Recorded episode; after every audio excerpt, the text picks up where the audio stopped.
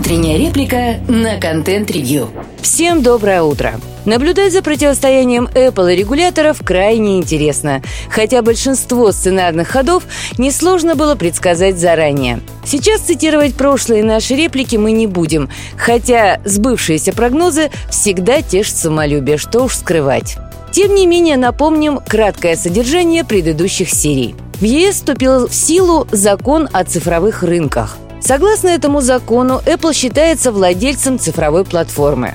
Поэтому с 7 марта 2024 года Apple должна реализовать поддержку сторонних магазинов приложений для iOS на рынке ЕС и ряда других требований. Конечно же, как и ожидалось, доступ к своей платформе сделан максимально трудным, с кучей мелких оговорок, поборов и сложностей. Кроме того, для пользователей ЕС были ограничены некоторые функции, вроде веб-приложений. Аналогичные занозы оставлены и для владельцев альтернативных платежных систем. То есть стало понятно, что это не никакая не победа в конфликте, а лишь пролог в новой схватке.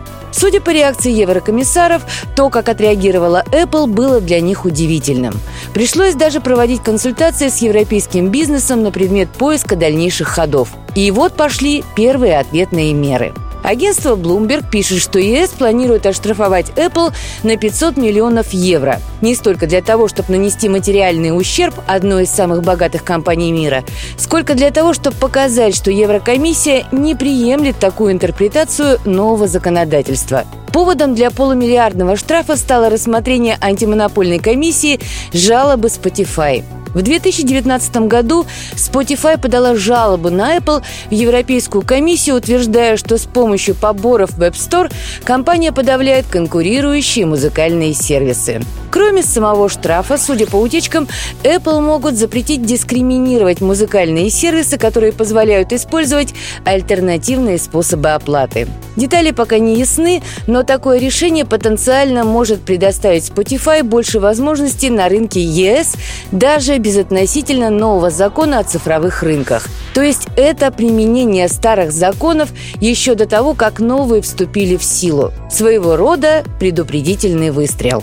Если решение будет вынесено в том виде, как оно описывается в утечках, то для Spotify это большой успех. И не только потому, что это европейский бизнес и родной рынок для них очень важен. Речь идет об экономии десятков процентов доходов на самой денежной мобильной платформе. Но самое главное в этих публикациях – это прозрачный намек на то, что если Apple не сменит свою линию поведения, то ЕС будет рассматривать возможность штрафа в размере до 10% от ее годового оборота, который как раз и предусмотрен новым законом о цифровых рынках. С учетом того, что в прошлом году компания заработала 383 миллиарда долларов, штраф 500 миллионов долларов выглядит как легкий щелчок по носу. Конечно, сразу же появились разные оценки аналитиков, как тот или иной сценарий повлияет на рынок, курс акций и перспективы музыкального стриминга в ЕС. Но это, как нам кажется, не так важно и касается лишь краткосрочных последствий. Фундаментальный конфликт связан с тем, что бюрократический механизм, не самый тупой, нужно признать, не способен четко и детально сформулировать, как именно должны работать цифровые платформы. Поэтому он переходит из категории формального регулирования в так хорошо нам знакомую посылку сигналов и отход от формализации требований которая, конечно же, не делает жизнь рядового потребителя лучше. И далее логика конфликта может привести к тому, что на второй план может уйти изначальная цель – улучшить условия для европейского бизнеса и снизить расходы потребителей. Важнее станет продемонстрировать победу над заморской корпорацией, даже если для этого в реальности придется пожертвовать интересами своего рынка.